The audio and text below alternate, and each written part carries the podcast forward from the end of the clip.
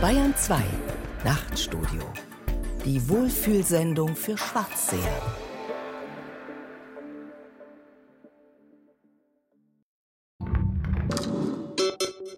Manifest für das Manifest.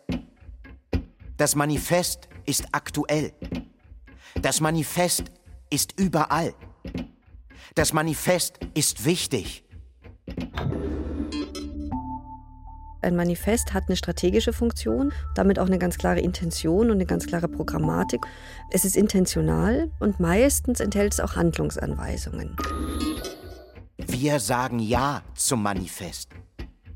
Wir sagen Nein zum Zweifel. Wir zerschlagen das Alte, wir errichten Neues. Wir wollen sichtbar machen und sichtbar werden. Es geht immer um Veränderung, um eine Transformation in der Gesellschaft oder um einen oft sehr gewaltsamen Akt des Einschnitts oder des Bruchs mit etwas. Diese Schrift tut etwas. Das Manifest für das Manifest ist ein Manifest. Und in dem Sinne sagt jedes Manifest zuallererst, auch die verneinenden Manifeste, gut, dass es mich gibt. Was auch immer dann folgt, zuallererst sagt ein Manifest, es ist gut, dass es Manifeste gibt. Mehr Mut zum Manifest. Vom Versuch, mit einem Text die Welt zu verändern. Von Stefanie Metzger. Ein großes Ja und ein großes Nein. Das Manifest zerschmettert und zerschlägt, um etwas Neues aufzubauen. Es leistet Widerstand gegen den Zustand der Welt und will Veränderung. Es protestiert, indem es Probleme für alle sichtbar macht und Visionen greifbar werden lässt. Das Manifest ist Tatkraft, Energie und Wollen. Doch damit ist es nicht allein.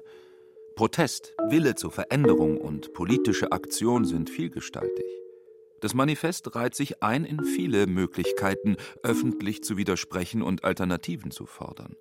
Demonstration, Streik, Online-Petition, sie alle nutzen Darstellungs- und Ausdrucksweisen, die heute tradierter Bestandteil politischer Öffentlichkeit sind. Und genau deshalb Schlagkraft verloren haben. Denn mit einem System zu brechen, von dem man Teil geworden ist, scheint schwierig. Die gegenwärtige Revolte sucht daher immer öfter andere Formen. Internetaktivismus, anonyme Aktion, flüchtige Kollektive. Welche Qualität bleibt da für das Manifest? Heute wird doch zum Beispiel zu Handlungen aufgerufen, gucken wir jetzt in die jüngere Generation vor allem durch Smart Mobs also übers Internet. Das sind Dinge, die sich auf ganz anderen Kanälen und in ganz anderen sozusagen Wellen schwarmartig ausbreiten, aber eben unverbindlich. Und das ist vielleicht der springende Punkt, eigentlich viel leichter. Ein Manifest fordert ja Verbindlichkeit ein. Und diese Form des Zusammenkommens, eine Aktion machens und wieder auseinandergehens, das ist sicher zeitgemäß, passiert oft, aber es hat natürlich kein Gewicht die Theaterwissenschaftlerin Gabriele Brandstetter glaubt an das Manifest, an den Nutzen, mit gewichtigen Ideen an die Öffentlichkeit zu gehen, politisch in Erscheinung zu treten und einer Gruppe Ausdruck zu verleihen. Das Manifest ist ein trotziges Genre, das Verbindlichkeit, Tiefgang und Intelligenz einfordert. Und das seine Anhänger hat.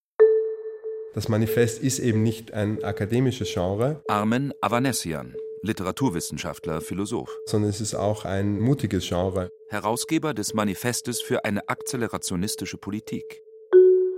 Es ist ganz wichtig, in Zeiten wie diesen einen Standpunkt zu beziehen. Falkner, Autorin, Hörspielregisseurin, Performerin. Also etwas als Manifest zu deklarieren, unterstreicht ja diese Wichtigkeit, ja, diese Unbedingtheit. Nennt ihre Arbeiten Manifest. Es gab die Idee, irgendwie eine politische Bewegung in Gang zu setzen. Frank Adloff, Soziologe. Und dann erwuchs daraus auch relativ schnell die Idee, ein kollektiv verfasstes Manifest zu schreiben. Herausgeber der deutschen Übersetzung des konvivialistischen Manifestes. Und jetzt ist die Frage, was will ich damit? Philipp Ruch. Und natürlich habe ich das Gefühl, dass das sozusagen genau in diesem äh, politischen Manifestcharakter alles ändern kann. Aktionskünstler und Manifestautor. Mut, Unbedingtheit und der Wille, Veränderung nicht nur zu beschreiben, sondern in Gang zu setzen, motivieren gegenwärtige Manifestautoren. Solche Impulse waren schon immer Ansporn, Vergangenheit abzuschütteln und Zukunft zu entwerfen. mit Programmen, als Gruppe, in der Öffentlichkeit, also Manifeste zu schreiben. Aber wie kann das gehen? Mit Worten die Welt verändern, mit Schrift handeln, mit einem Text Wirklichkeit schaffen. Das ist paradox. Ganz einfach. Im Manifest wird dieses Paradox zur Chance, unbedingt und übermütig. Manifest der vier Paradoxien. Paradox 1. Die Welt ein Blatt Papier. Auf dem Papier die Welt verändern. Das geht nur auf dem Papier, aber das reicht nicht. Das Manifest hat keine Chance, aber es nutzt sie. Jedes Manifest muss Spannung aushalten. Als Schrift die Praxis anleitet, will es über den Text hinaus. Als flüchtige Rede will es Situationen erzeugen und Gruppen bilden, die von Dauer sind. Als oppositionelles Medium lebt es von der Hybris, sich Autorität zu geben, die es nicht hat. Einen Status also, der fiktiv bleibt und dennoch wirksam werden soll. Und das alles, um Utopien konkret werden zu lassen? So widersprüchlich das klingt, genau darin liegt das Potenzial des Manifestes. Denn das bedeutet Freiheit, jenseits von politischen und systemischen Zwängen Alternativen zu denken und zugleich Anspruch auf Verbindlichkeit anzuzeigen. Das paradoxe Feld im Manifest ist damit nicht nur Spannungsfeld, sondern auch Experimentierfeld. An seinen Rändern liegen totalitäre Doktrinen einerseits und das Spiel mit der bloßen Geste des Manifestierens andererseits. In der jeweiligen Annäherung an diese Pole besteht dann auch der Unterschied zwischen politischem und künstlerischem Manifest. Wenn man sagt, ein politisches Manifest, dann fehlt vielleicht manchmal etwas, was diesen spielerischen Charakter ausmacht oder diesen Charakter, der wirklich in die Aporien hineintreibt, wie ein theatrales oder ein künstlerisches Manifest. Also wo ganz klar ist, dass es zwar auch Handlungsanweisungen gibt, also mit diesem performativen Charakter als Sprechakt, als Handlung, aber ich glaube, dass man in theatralen oder in künstlerischen Manifesten eine größere Bandbreite an Irrsinn, Wahnwitz, Witz, Ideen hat, die auch auf Totalität zielen, wie vielleicht politische Manifeste, die aber immer auch Schlupflöcher sozusagen offen lassen für eine spielerische Haltung zur Welt und wie sie sich sozusagen uns darstellt. Was die Theaterwissenschaftlerin Katja Schneider als Unterschied zwischen politischem Manifest und Künstlermanifest beschreibt, verweist auch auf die historische Entwicklung der Gattung. Sie verläuft von der autoritären Mitteilung über den gesellschaftspolitischen Gegenentwurf bis hin zum Text der Kunst. Ab dem ausgehenden 16. Jahrhundert informieren Machthaber ihre Untertanen mit Manifesten über politische Entscheidungen. Mit der Französischen Revolution wechselt das Manifest auf die Seite der Opposition. Die künstlerischen Avantgarden nutzen das Manifest als Medium der Kunst. Paradox 2 die Tat ein Wort. Mit Worten Realitäten schaffen. Ohnmächtig Machtworte sprechen. Gegen die Macht. Es ist hohe Zeit, dass die Kommunisten ihre Anschauungsweise, ihre Zwecke, ihre Tendenzen vor der ganzen Welt offen darlegen und dem Märchen vom Gespenst des Kommunismus ein Manifest der Partei entgegenstellen. Mit dem Manifest der Kommunistischen Partei von 1848 schreiben Karl Marx und Friedrich Engels den Prototyp des politischen Manifestes. Sie wollen der mehr vom Gespenst des Kommunismus ein rationales Parteiprogramm entgegenstellen. So erzählen sie die materialistische und teleologische Geschichte der Klassenkämpfe, aus der das Proletariat als Sieger hervorgehen wird. Obwohl das Manifest der Utopie des Kommunismus rational, analytisch, quasi wissenschaftlich in die Realität verhelfen will, lebt es auch von der Fiktion. Denn mehr erfunden als existent sind die Protagonisten im revolutionären Drama, das im Text aufgeführt wird. Mögen die herrschenden Klassen vor einer kommunistischen Revolution zittern. Die Proletarier haben nichts in ihr zu verlieren als ihre Ketten. Sie haben eine Welt zu gewinnen.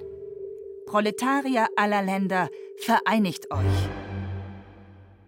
Das Manifest spricht für eine proletarische Weltgemeinschaft, die es so nicht gibt, die es im Text selbst erst hervorbringt und deren Zukunft es in Szene setzt. Dafür ist ein sprachlicher Stil nötig, der Aktion und Tat suggeriert, kompakt, energisch und leidenschaftlich. Kennzeichen, die die Gattung Manifest für die Ideen und für die Poetik der Futuristen prädestinieren. Bei Filippo Tommaso Marinetti, der als erster die Bezeichnung Manifest für Texte über die Kunst nutzt, werden Inhalt und Form des Manifestes ununterscheidbar. Seine Manifeste lösen das ein, was sie verhandeln: Tempo, Aggression, Vervielfältigung. All das, was für eine futuristische Kunst und Gesellschaft angestrebt wird, sind die Texte bereits. Marinetti wird zum Chefpoetologen der Gattung. Bedenke, dass dein Manifest höchst eindringlich sein soll. Und dass alle deine neuen Ideen und Entdeckungen nicht nur angedeutet, sondern entschieden und auf charakteristische Weise hervorgebracht werden müssen. Eben mit dem Stempel futuristischer Kraft und Heftigkeit, die die futuristischen von all den anderen dämlichen in der Welt veröffentlichten Manifesten unterscheiden soll.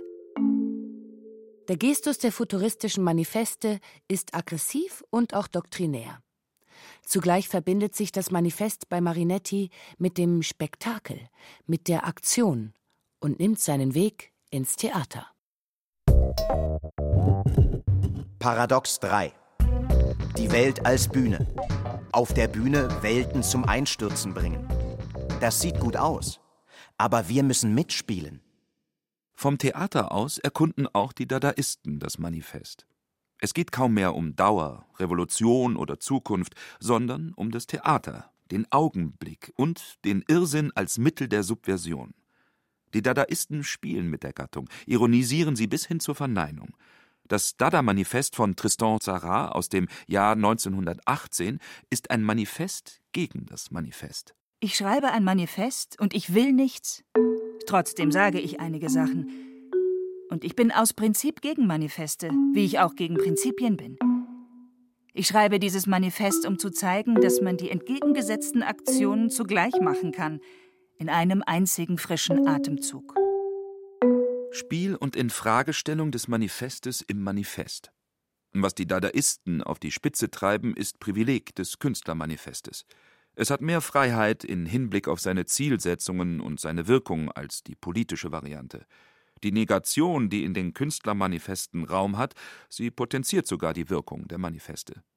Indem diese nämlich nicht nur Kunst initiieren, sondern selbst schon Kunst sind.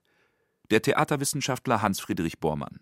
Künstlermanifeste, die haben sozusagen einen Mehrwert, der tatsächlich darin liegt, dass sie vielleicht spielerischer sein können, dass sie vielleicht Formen aufnehmen können, die nicht kommunizierbar, nicht diskursivierbar sind, dass sie viel stärker als das vielleicht politische Manifeste können, dürfen, ja, mit so einer Autonomie operieren, also mit einer Autonomie, die sich zum Beispiel dann darin zeigt, dass man sie schlecht lesen kann, dass sie mit Typografie spielen, dass sie mit Durchstreichungen spielen, dass sie mit absurden oder gegensätzlichen Forderungen operieren. Also da würde ich sagen, das sind Momente, die deutlich machen, dass die Künstlermanifeste nicht nur eine vermittelnde Funktion haben, sondern selber etwas sind. Also ganz knapp, dass Künstlermanifeste selber Kunstwerke sind.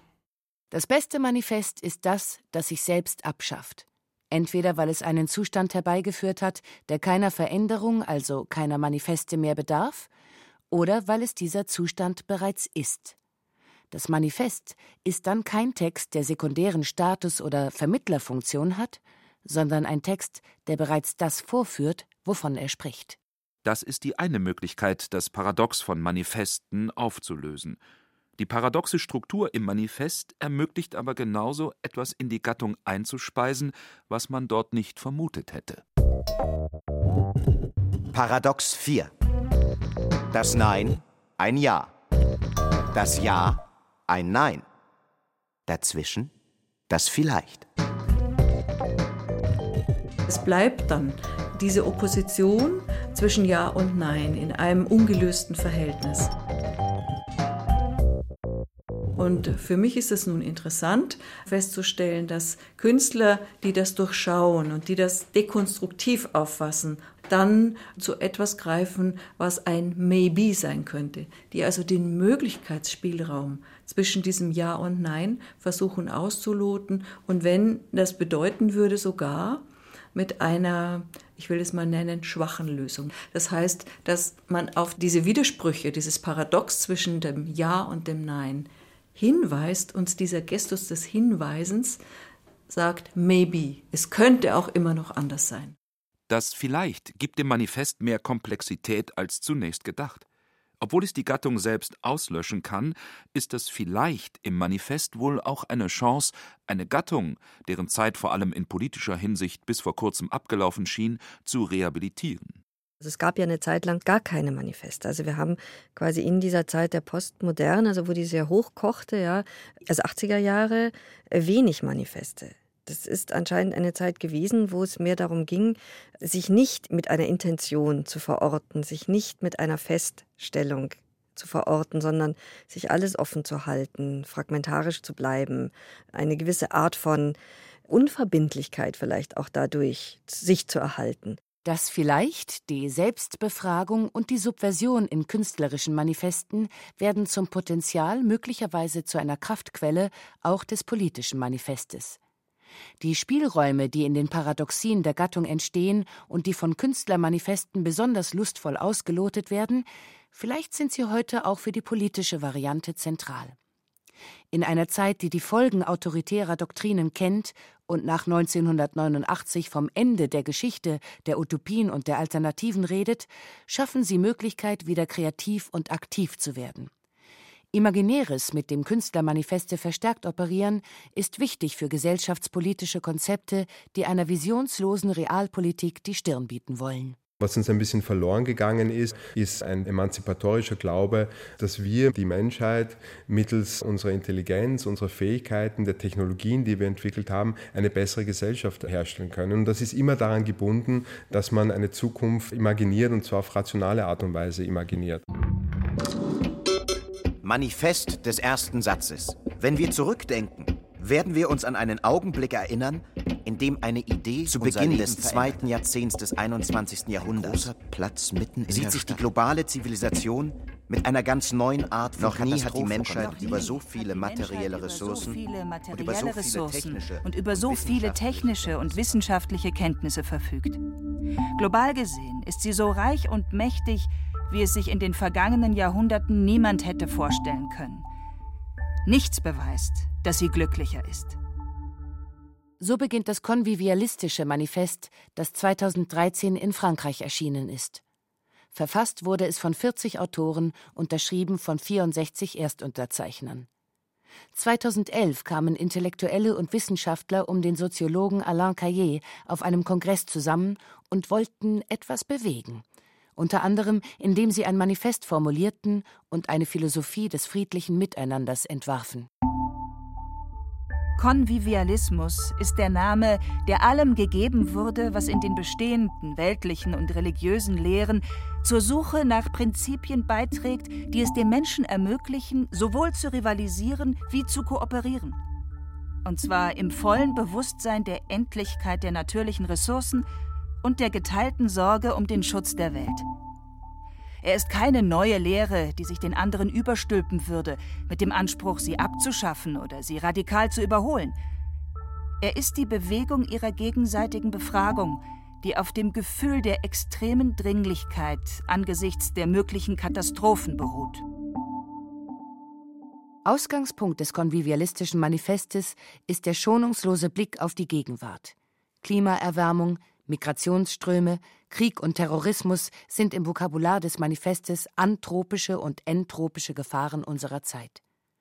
Sie sind Resultate eines ungezügelten Utilitarismus und einer trotz aller Krisen ungebremsten Wachstumsideologie. Dagegen setzen die Konvivialisten ein größeres Projekt, das sich im Manifest adäquat formulieren lässt. Also dem Manifest ist jetzt oft vorgeworfen worden, es sei vielleicht nicht politisch konkret genug. Aber ich glaube, das, was dort als Mangel gesehen wird, ist gleichzeitig eine Stärke, weil tatsächlich dieses Manifest nichts Kleineres anvisiert als einen fundamentalen kulturellen Wandel. Weg von dieser Wachstumsidee, ein Bruch mit diesem utilitaristischen Selbstverständnis. Und da würde ich sagen, geht es eigentlich darum, den Zukunftshorizont erstmal wieder neu zu öffnen. Weil im Moment, das wäre so die Diagnose, die wir kennen, dass wir in einer Postdemokratie leben, erscheint alles so unter dem Sachzwangregime so, als wäre eigentlich klar, wie zu agieren ist. Die Konvivialisten, zu denen sich auch der deutsche Soziologe Frank Adloff zählt, wollen mit einer Theorie von der neuen Kunst des Zusammenlebens, diesem kulturellen Wandel und einer überhaupt wieder gewagten Idee von Zukunft den Weg bahnen. Dabei geht es um Kooperation, innerhalb derer Widersprüche möglich bleiben, und um einen Umgang mit der Natur, der diese nicht als reine Ressource versteht. Auf zwei Schlagworte gebracht heißt die Minimaldoktrin des Konvivialismus Pluriversalismus und radikal erweiterter Humanismus. Also es geht jetzt einerseits um dieses pluriversalistische Konzept, wie stehen Teile der Menschheit zueinander, wie können sie eine gemeinsame Welt bilden, ohne dass man etwas überstülpt und gleichzeitig ist dieses Verhältnis zur Natur eminent von Bedeutung und auch eine Korrektur wahrscheinlich des westlichen Subjekt-Natur, Subjekt-Objekt-Dualismus, der der ökologischen Misere auch zugrunde liegt. Harmonische Weltgemeinschaft, die im Einklang lebt mit der Natur. Was klingt wie Forderungen der Hippie-Bewegung, erscheint im konvivialistischen Manifest als dringend notwendiger Minimalkonsens. Vereinfachungen oder akademische Unschärfen werden in Kauf genommen. Alles für eine ideelle Einigung, die anschlussfähig und breitenwirksam sein soll. Da hat dieses Manifest wahrscheinlich auch die Funktion, andere Kollegen und Kolleginnen anzusprechen und zu fragen, meint ihr nicht auch, dass unser Dornröschenschlaf in den Sozialwissenschaften angesichts der drohenden Probleme, Krisen, Katastrophen zu Ende gehen sollte, wir aufwachen sollten und tatsächlich als Sozialwissenschaften stärker in die Öffentlichkeit hineinwirken sollten. Und dann vielleicht nicht als Einzelne, sondern wäre es dann nicht sinniger zu versuchen, so eine Art Minimaldoktrin zu entfalten, zu entwickeln, auf die sich viele, viele beziehen können. Wenn Wissenschaftler, und zwar nicht nur Konvivialisten, Manifeste veröffentlichen, erweist sich das also auch als ein Statement gegen die althergebrachten Institutionen und deren gesellschaftliche Schlagkraft. Das Manifest wird zum Befreiungsschlag aus einem akademischen Elfenbeinturm und aus methodischen und gedanklichen Fesseln in dem Maße, als viele Schreibenden oder denkende Theoretiker nicht mehr nur die Universität und die akademischen Publikationsorgane und Wege als alleinige Möglichkeit sehen, sondern eben auch andere in dem Maße bietet sich das Manifest wieder verstärkt an. Und in dem Maße, als man erkennt, also da spreche ich auch aus eigener Erfahrung, dass es vielleicht bis zu einem gewissen Grad gar nicht mehr Sinn macht, sich an bestimmte neoliberale, berufsfördernde Regeln zu halten, gewinnt man auch eine bestimmte Freiheit, anders zu schreiben, anders zu publizieren und mehr experimentell zu denken und zu schreiben. Und dazu gehört das Manifest sicher, da bietet sich das als Genre an. Akademische Arbeitsweisen formatieren die Art und Weise, wie über die Welt nachgedacht und geschrieben wird. Den Literaturwissenschaftler Armen Avanessian und die Konvivialisten verbindet die Erfahrung, erst außerhalb ihres genuinen Tätigkeitsfeldes kreativ werden zu können.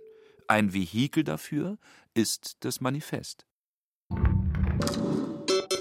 Manifest vom Schweigen und Sagen. Worüber man nicht sprechen kann, darüber muss man schweigen. Vielleicht aber Manifeste lassen sich nicht zum Schweigen bringen. Die Grenzen meiner Sprache bedeuten die Grenzen meiner Welt. Eben. Manifeste können Welten zum Sprechen bringen. Der visionäre Zukunftsentwurf, um den es im konvivialistischen Manifest geht, er hat paradoxerweise seine Basis im Jetzt. Um Perspektiven für die Zukunft zu entwickeln, schauen die Konvivialisten erst einmal auf das, was schon da ist.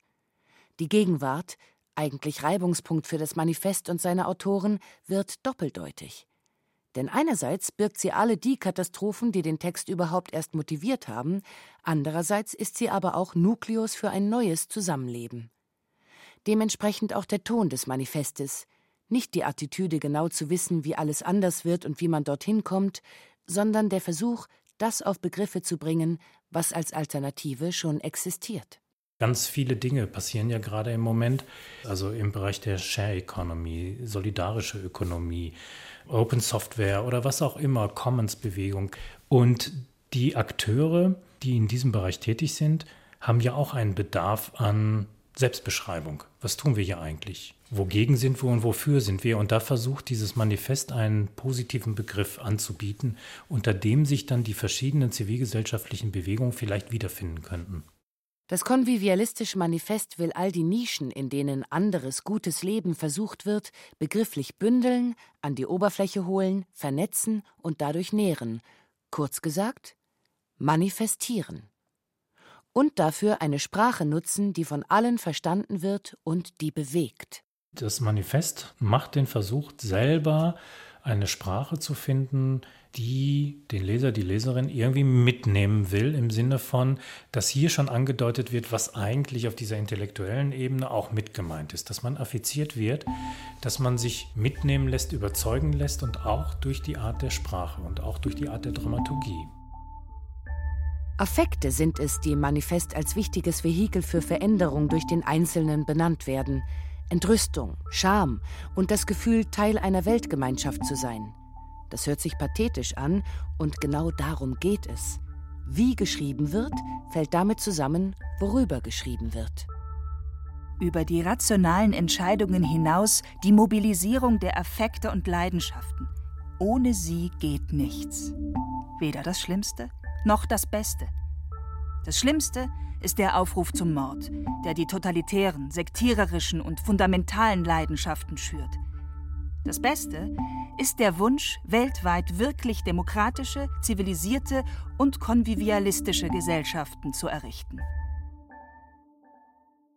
Mit Sprache Realität zu formen, zu stärken und alternative Selbstbilder des Menschen zu erzeugen, daran glaubt das Manifest der Konvivialisten. Und mit diesem Glauben erweist es der Gattung seine Treue. Vom Vorwurf, dass der performativen Kraft einer vereinfachenden, affektiven Sprache auch radikale Parteiungen vertrauen, von ihm weiß das konvivialistische Manifest. Es muss diesen Vorwurf aushalten und will ihm zugleich mit einer optimistischen Idee vom politischen Akteur entgegentreten. Das Manifest spricht von der Common Decency. Dieser Begriff, der geht auf George Orwell zurück. Und der hat angenommen, dass eigentlich sozusagen der normale Anstand der Leute, dass der nicht unbedingt nur dieses Potenzial hat, wie man es annahm bei Adorno Horkheimer, dass es Richtung autoritären Charakter läuft, sondern diese Common Decency, der Anstand der ganz normalen Leute, der Schrebergärtner, hat sozusagen eigentlich auch ein sozialistisch-kommunistisches Potenzial. Und wenn man mal in diese Richtung denkt, finde ich, will auch das Manifest für solche Denkmöglichkeiten den Raum öffnen. Das ist Rousseau Reloaded. Der sittliche Mensch, der nicht nur Utopie ist, sondern dem man jeden Tag treffen und zu dem man jeden Tag werden kann. Das konvivialistische Manifest beschwört auch hier nichts Fiktives. Seine Radikalität besteht im Pochen auf eine Zukunftsethik, die sie jedem Menschen zutraut, hier und jetzt. Eine Möglichkeit, über aktuelle Akteure politischer Veränderung nachzudenken. Hashtag Manifest 0.1 Prometheus, der aus dem unbedingten Anspruch auf Emanzipation Konsequenzen zieht. Memetische Parasiten, die Verhalten hervorrufen, das vom Selbstbild der Gastgeber ausgeschlossen ist. Der Ex Machina, die Cyborg als imaginäre Figur und gelebte Erfahrung.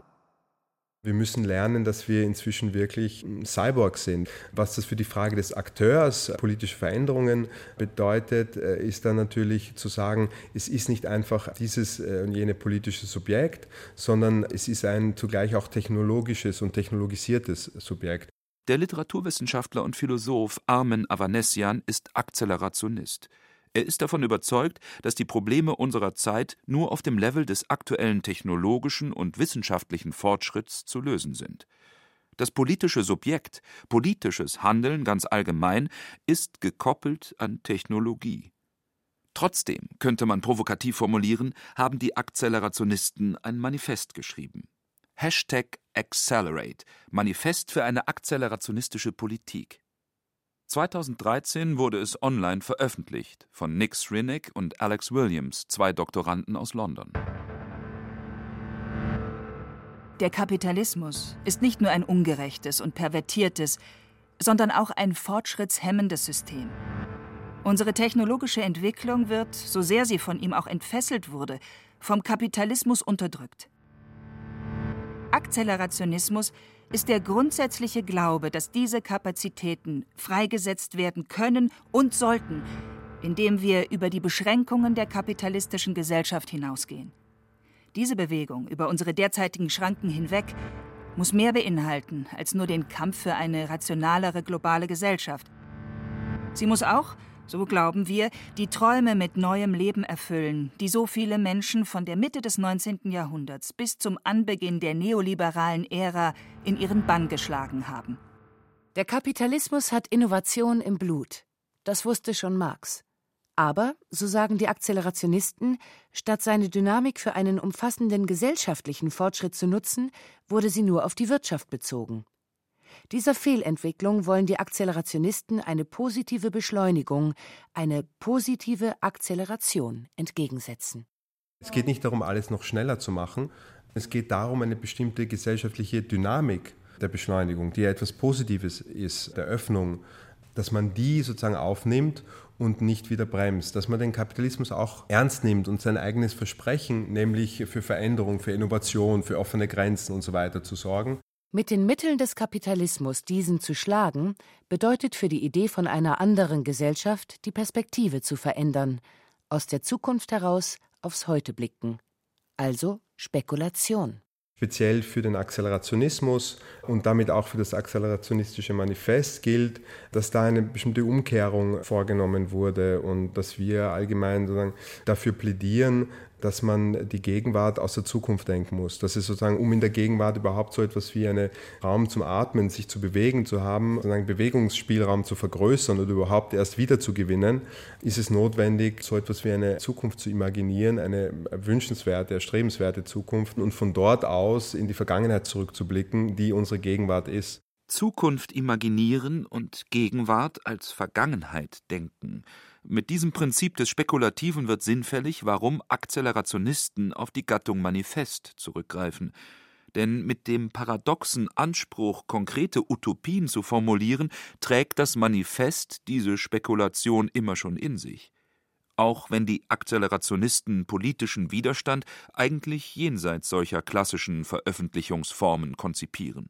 Wir müssen lernen, Widerstand anders zu denken, denn in dem Sinne, dass wir auf die Straße gehen und sich ein Volkskörper bildet. Es sind nicht einfach nur die politisch Demonstrierenden, sondern es sind auch die Ingenieure, die unsere Technologie äh, herstellen. Und was unsere Aufgabe ist im 21. Jahrhundert, ist die Technologien, die wir zur Verfügung haben, zu kappern, teilweise umzuprogrammieren oder anders zu nützen. Hashtag Manifest 0.2 Demonstration und Transformation, direkte Aktion und Exklusion, Gebot des Plans und improvisierte Ordnung des Netzwerks. Keine Form des politischen Handelns ist historisch unantastbar. Das Zusammenrinnen anstelle eines Umsturzes, ein Meer von Verfahren. Wenn wir auch nicht das genaue Resultat unserer Handlungen voraussagen können, so können wir doch ermitteln, mit welcher Wahrscheinlichkeit bestimmte Ergebnisse eintreten werden. An eine derart komplexe Systemanalyse muss eine neue Form des politischen Handelns gekoppelt werden. Improvisatorisch und in der Lage, mit den erst im Laufe des Handelns erkennbaren Unwägbarkeiten umzugehen. Eine Politik der geosozialen Kunstfertigkeit und gekonnter Rationalität. Eine Art abduktives Experimentieren auf der Suche nach den besten Mitteln, in einer komplexen Welt zu handeln. Umprogrammieren, kapern, experimentieren, improvisieren. Was all dies konkret bedeutet, bleibt im akzelerationistischen Manifest eher offen. Die dem Manifest inhärente Spannung zwischen Reden und Tun, übermütiger Forderung und Realisierbarkeit, Theorie und Praxis, sie wird im akzelerationistischen Manifest unübersehbar und lässt sich doch auch als bewusste Methode verstehen. Das Schöne am Manifesten ist ja, dass sie auch etwas behaupten können, dass sie sozusagen eine Steilvorlage für einen selber sein können, dass sie etwas postulieren können und nicht notwendigerweise das gleich einholen müssen. Die Steilvorlagen, die ein Manifest aber eben in die Wirklichkeit überführt wissen will, führen auch die Akzelerationisten zwangsläufig zur Praxis. Im Falle von Armen Avanesian zu grundsätzlich anderen Arbeitsweisen etwa zur Initiierung von Summer Schools außerhalb der akademischen Institution oder zum paradoxen Experiment, einen transparenten Geheimdienst zu gründen. So entstehen vom Manifest angestoßene praktische Versuche, die wieder zurückspielen auf das Denken und Schreiben. Das Manifest als Theorie, die praktisch wird, und Praxis, die wieder Theorie wird. Für mich hat die Lektüre dieses Manifests bestimmte Fragen aufgeworfen und hat mein bisheriges Arbeiten problematisiert. Die Art und Weise, wie ich geschrieben habe, in welchem Umfeld ich geschrieben habe, die Art und Weise, wie ich über Politik nachgedacht habe oder nachdenke und die Art und Weise, wie ich denke, dass man politisch aktiv sein soll. Weil das kann man nicht nur einfach am Schreibtisch überlegen, man muss sozusagen ein Projekt entwickeln, das diese Theorie zugleich in eine Praxis überführt und muss dieser Praxis dann sozusagen rekursiv und eben nicht nur reflexiv, sondern rekursiv das in der Praxis gewonnene Wissen wieder in die Theorie einspeist. Frei werden, um echte Alternativen denken zu können. Sich öffnen für eine Ethik der Zukunft. Experimente wagen. Das Genre Manifest erscheint im Konvivialismus und Accelerationismus als Vehikel für Kreativität. Es erweist sich als Textgattung, in der Mut zum Entwurf einer besseren Gesellschaft überhaupt erst Ausdruck erfährt und wo Spielräume des experimentellen Denkens ausgeschöpft werden. Es sind gewissermaßen die ästhetischen, die nicht sofort auf Zweck und konkrete Realisierbarkeit hingedachten Potenziale der Gattung, die im akademischen Diskurs das Manifest attraktiv machen. Von der Kunst her gedacht könnte es genau umgekehrt sein. Dort, wo Offenheit, Vieldeutigkeit und Widersprüchlichkeit ihren Ort haben, wo auch das Manifest schon vielfach dekonstruiert wurde, bedeutet die Entscheidung für das Manifest möglicherweise eher eine Ausstellung von Unbedingtheit und politischer Relevanz. Manifest, Manifest. Manifest, Manifest, Manifest, Manif, Mani, Mann, Ma, hm, hm. Hm, hm, ma, man, mani, manif, manife, manifest, manifest. Das Manifest, also ich habe es mal genannt, sich wieder die Mittellage zu äußern. Also im Agieren, im Schreiben und im Denken. Und ich will damit natürlich ausschildern äh, die Wichtigkeit dieses Textes und das Existenzielle daran und die Unbedingtheit, mit der ich auch während der Arbeit drangegangen bin oder die Unbedingtheit, äh, mich gerade mit diesem Thema zu befassen. Michaela Falkner, die sich nur Falkner nennt, schreibt Theaterstücke, Prosa, Hörspiele, eigentlich Manifeste. Inzwischen sind es 51. Egal in welcher Form oder in welchem Medium, Falkner sieht sich als Manifestierende seriell, multimedial und inhaltlich schonungslos, denn sie schildert dystopische Szenarien, in denen Widerstand und Auflehnung aussichtslos scheinen. Unter dem Titel Manifest wird Rebellion unmöglich. Wie etwa in dem Text Krieger sein, Bruder sein, Manifest 47. Die Stadt voll toter Menschen. Überall Erdhügel. Am Himmel die Geier. Entweder wir sind tot oder wir leben noch. Wir, die wir noch leben, drängen uns um Kirschbaumfelder mitten in der Stadt, hungern nach dem anderen, am Himmel die Geier. Also meine Sprache ist ja auch eine lyrische. Das Setting ist oft ein fantastisches Panorama, das auch für manche uneindeutig ist. Und ich werde hin und wieder, bis eigentlich oft gefragt, wie das zusammengeht. Wenn man halt immer dieses erstens, zweitens, drittens und das Hinausbesaunen mit Megafon. Sagt, gibt es einen Himmel? Bringt er sich in Stellung? Bringt er sich in Stellung? Sagt es mir. Sie sagen, es gibt keinen Himmel. Aber da vorne am Horizont hinter den... Sie sagen, wir sehen keinen Himmel, wir sehen keinen Horizont.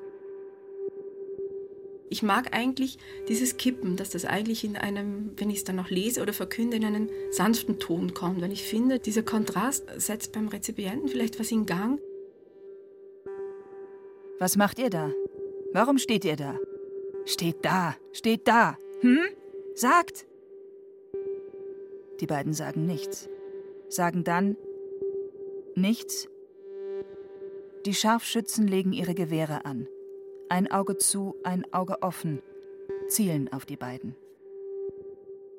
Ich glaube, dieses klassisch Manifesthafte Und diese Attitüde, etwas hinaus zu posaunen und ich weiß nicht, diese Balkonszene hatte ich auch schon mal früher, ja, aber ich bin davon abgekommen, die Balkonszene, da was auf die Straße hinunter zu posaunen, das hat für mich eigentlich kein irritierendes Moment mehr, weil das wird in so vielen Feldern eigentlich genützt. Ich wollte eigentlich dem Rezipienten schon ein Stück der Arbeit überlassen, wie er sich verorten muss.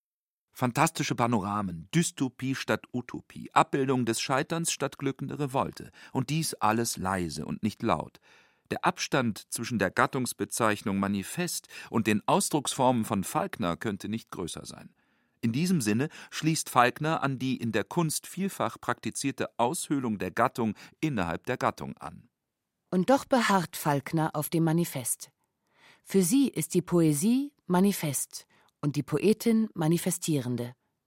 Eine paradoxale Verschränkung, die vor allem ihre künstlerische Arbeitshaltung bezeichnet, nämlich sich konfrontieren, sich dem aussetzen, was an Schrecken, Gewalt und Repression in der Welt ist, und dieser Konfrontation Ausdruck verleihen.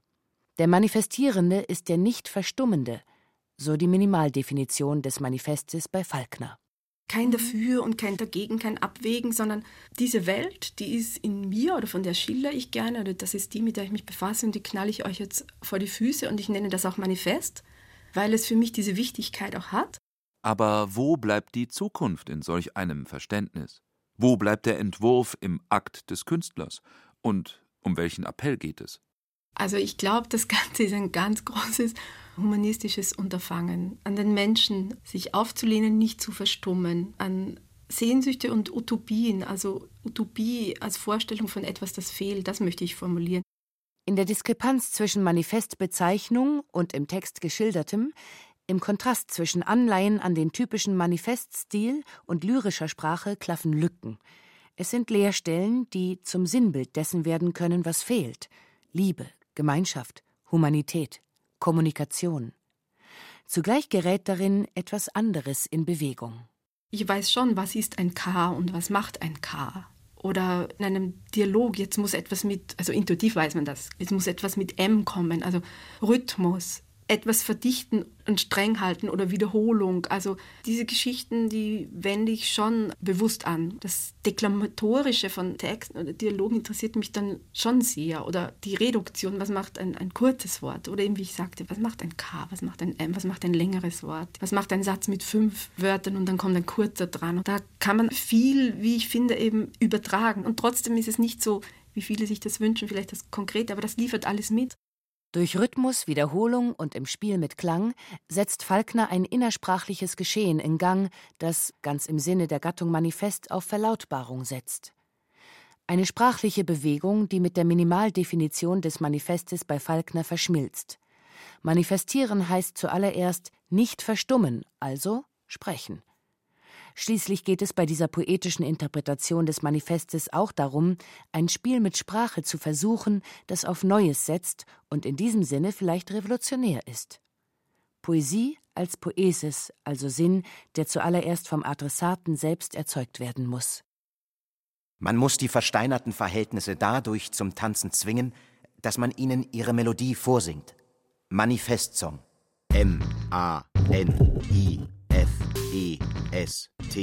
M A N I F E S T M A N I F E N F M M A M A M A M A M A M N N M E M S T N M A N I F M A N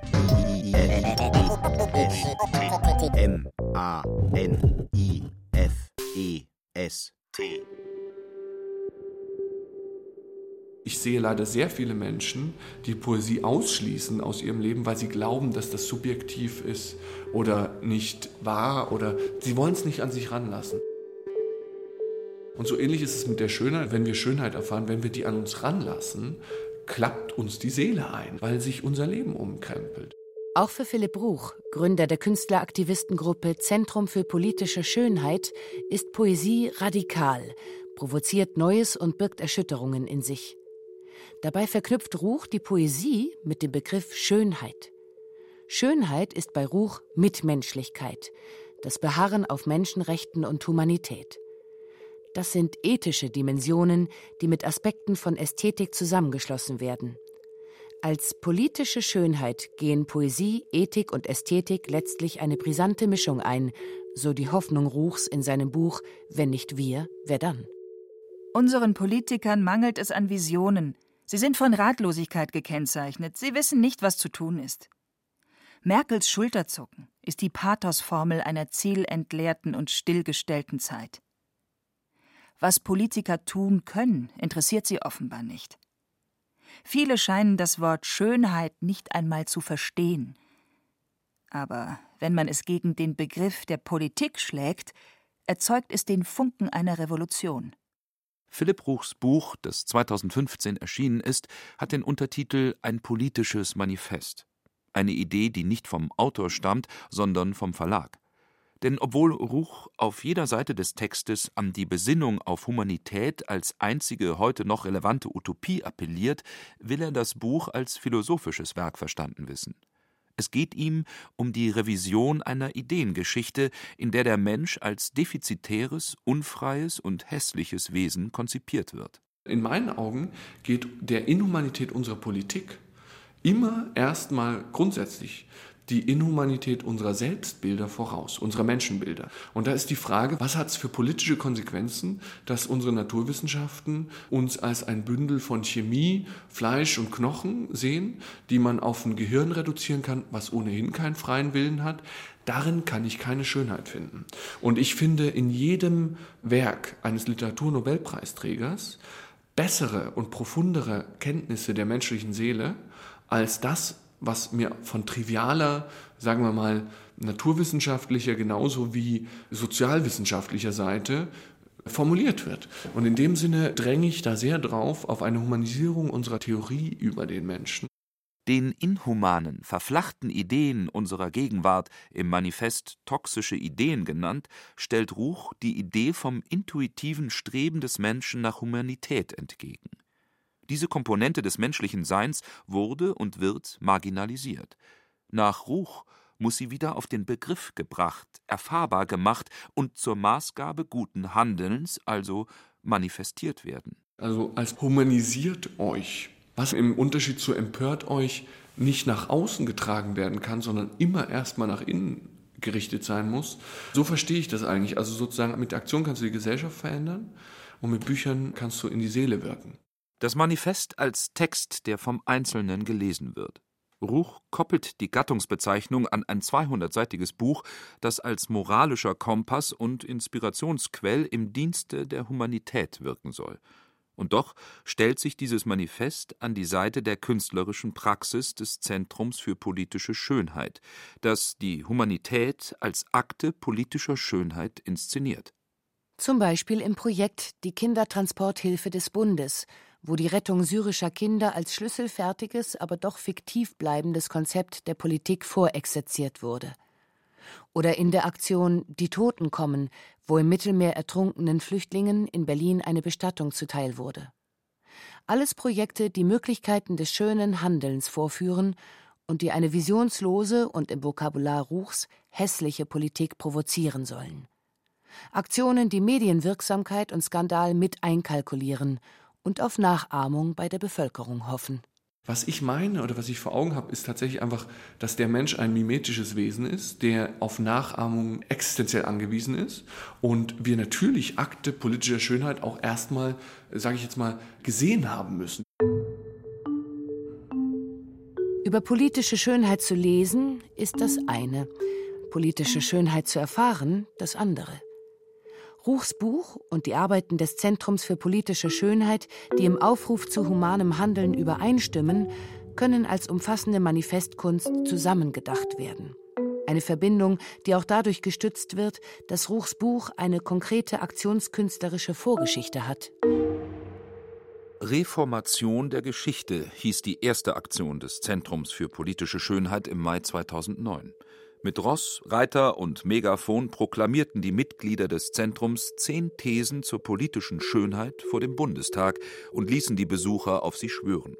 Einige der Thesen lesen sich heute wie die Urfassung des Manifestes, das Ruch jetzt geschrieben hat. In jedem Menschen steckt eine tiefgreifende Sehnsucht nach dem Schönen. Menschen werden nicht nur von Ursachen, sondern auch von Zielen bewegt.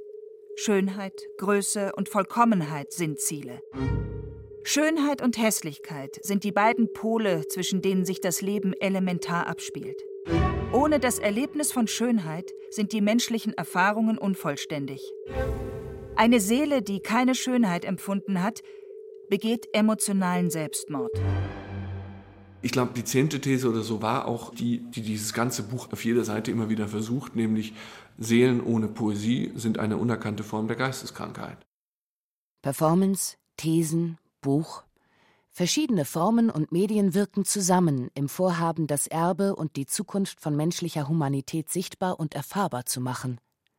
So entsteht eine universale multimediale Praxis des Manifestierens, in der Vergangenheit und Zukunft in die Gegenwart geholt werden.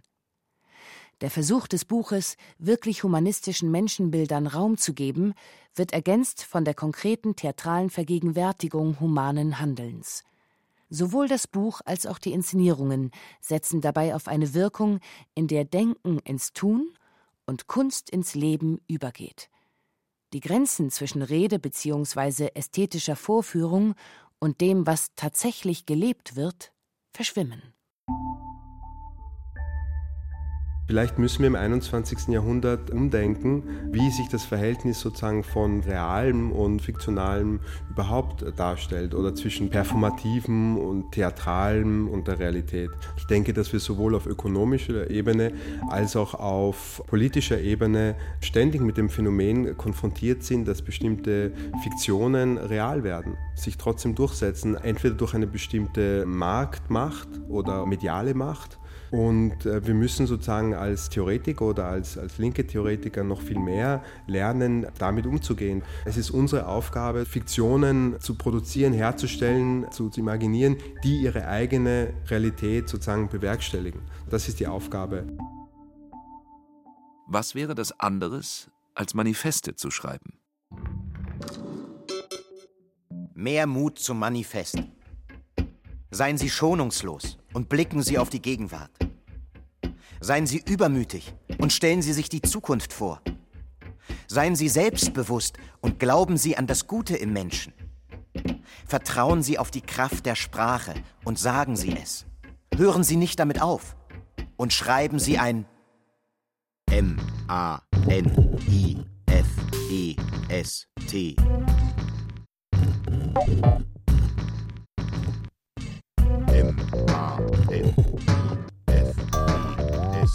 Mehr Mut zum Manifest.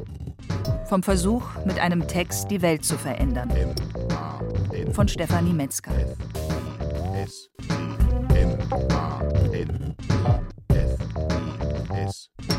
Entschlossen trugen den Text vor Thomas Leubel, Hemmer Michel, Franz Petzold und Wiebke Puls.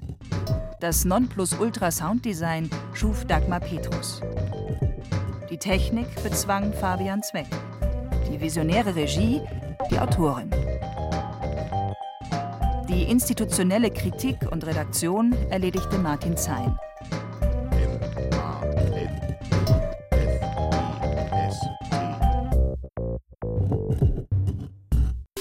Eine Produktion des Verlautbarungsorgans Bayerischer Rundfunk 2016.